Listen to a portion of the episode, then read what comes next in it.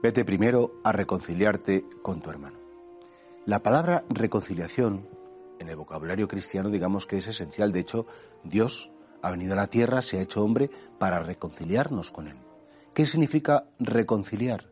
Es decir, donde había una división, donde había una separación, donde había una rabia, un, odio, una herida, hacer que vuelva desde esa separación, que vuelva la comunión, que vuelva el concilio, en el sentido que vuelva esa armonía. Y eso es lo que nos pide el Señor el Evangelio, es decir, ¿con cuántos hermanos estás disgustados? ¿Cuánta gente a la que de algún modo no has acabado de perdonar porque te ha hecho daño, porque te cae mal?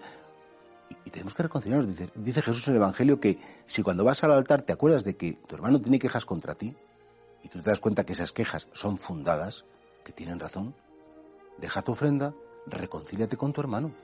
Porque ¿cómo vamos a agradar a Dios y cómo podemos pedirle a Dios pues que nos atienda, que nos quiera, que nos mire, que nos perdone en definitiva nuestras debilidades si nosotros no queremos perdonar a aquellos que nos han ofendido.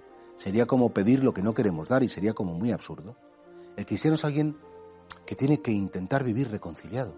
Es inevitable que haya personas que nos caigan mal, es inevitable. Es inevitable que hay personas que nos han hecho daño y cuyo solo recuerdo nos revuelve las tripas, nos revuelve el corazón. Eso es un poco inevitable, pero eso no significa que no estemos reconciliados en el sentido de decir, Señor, que no le deseo ningún mal, que rezo por esta persona, que te pido que cambie, no quiero vivir con rabias, no quiero vivir con iras, no quiero vivir con rencores, quiero vivir reconciliado porque tú me has perdonado a mí. Yo también tengo que intentar perdonar.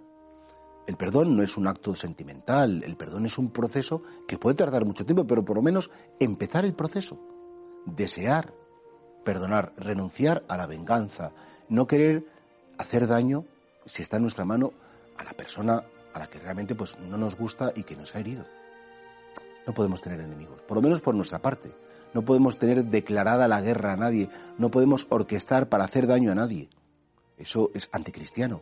Pero es una persona que en su corazón está maquinando cómo humillar, cómo maltratar, cómo, cómo herir a otro.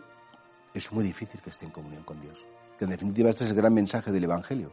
No puedes mm, hacer daño a nadie consciente y voluntariamente. No es que a mí me lo han hecho. No puede ser.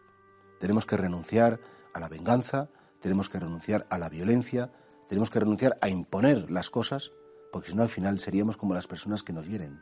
Y a quien nos tenemos que parecer es a nuestro Padre Celestial.